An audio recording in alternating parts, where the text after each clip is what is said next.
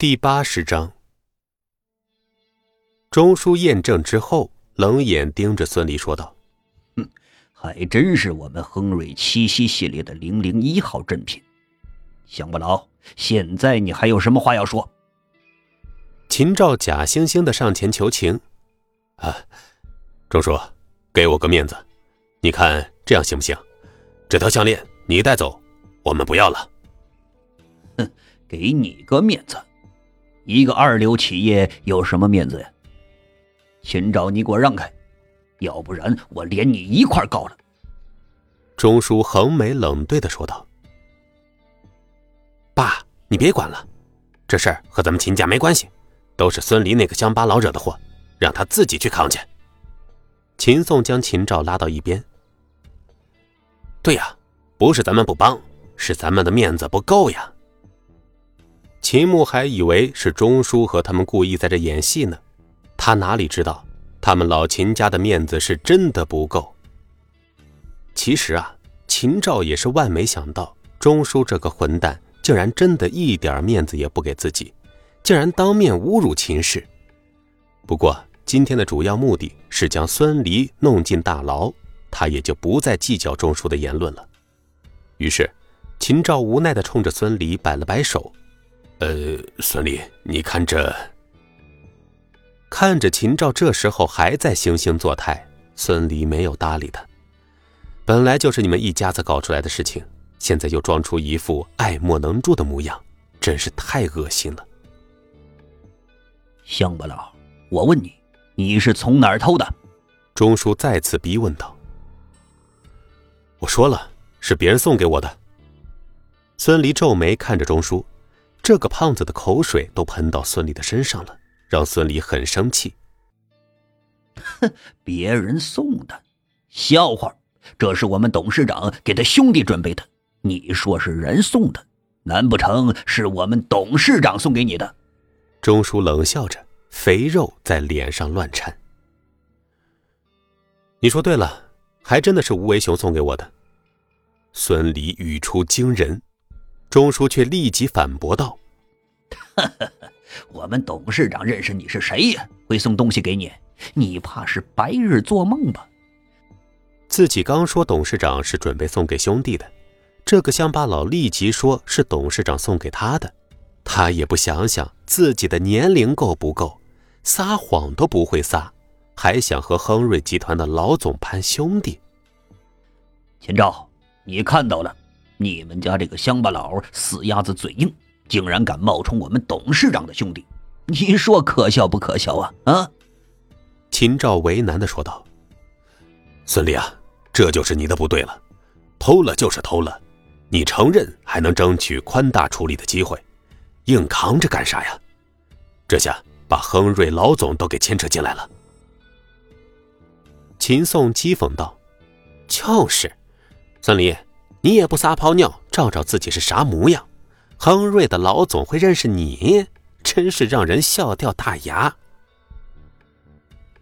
此时已经是人赃并获的钟叔急于立功，可不想在这里墨迹，伸手抓住孙离的手臂道：“走，跟我去警局。”孙离哪里会跟他去警局啊？身体像根木桩一般立在原地，任由钟叔怎么拉都拉不动。好啊，你这个乡巴佬，被揭穿了，竟然还不自首！钟叔狠声说着，转而扭头冲着秦照说道：“秦照，还不过来把这个乡巴佬给我绑进局子里！”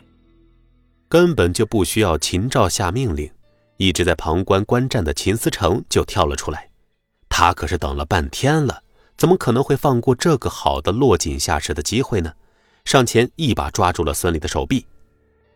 孙离见在旁边老实半天的秦思成终于跳了出来，狠狠地瞪了他一眼，吓得秦思成缩了缩脑袋，想着上一次被孙离掐着脖子举起来的情形，咽了口唾沫道：“孙离，你这个乡巴佬啊，别逞强啊！你要是敢打人，可就是罪上加罪了。”孙离懒得搭理秦思成这个没脑子的纨绔，一摆手将他推到一边，而后。看着胖子钟叔，冷声说道：“他可没有耐心再和这胖子玩了。”钟叔说：“ 还真是恬不知耻，都被我揭穿了，还敢要项链？”我说了，这是吴为雄送给我的。孙离冷声说道：“要不是怕给秦可兰惹麻烦，他早就一脚把这个胖子给踢飞了。” 这话你自己信吗？你问问在场的人，谁信你一个乡巴佬认识亨瑞珠宝的老板？可兰，你信吗？我信。姐夫，我也信你。钟叔的话不过是在挤兑孙俪，没想到这个乡巴佬竟然真的问人。而且别人还回答说相信。钟叔怒道：“他们信你也没用，我不信你，你还得进局子。”孙离压着心底的怒气：“你怎么不打电话给你们董事长问问，问问他是不是他送给我的？”钟叔见孙离到现在还不死心，不由得被气笑了，扭头问秦照：“给我们老总打电话。”秦照，你说说还用打吗？秦照一副为了你好的大家长模样，说：“孙离，别硬撑了，认个错儿，跟着钟叔去自首，争取宽大处理啊。”孙离没有搭理假惺惺的秦照，而是冷眼看着钟叔，继续说道：“怎么，不敢打吗？”笑话，我不敢，偷东西的又不是我。我这就打，让你彻底死心。钟叔冷笑着掏出手机，看着上面从来没有拨出去的那个号码，心情无比的激动。这可是一个在董事长面前露脸的好机会呀！战战兢兢的拨了号，而后抬头炫耀似的给所有人看了一眼屏幕，说：“都看好了，我现在就给董事长打电话。”本集播讲完毕，感谢您的收听。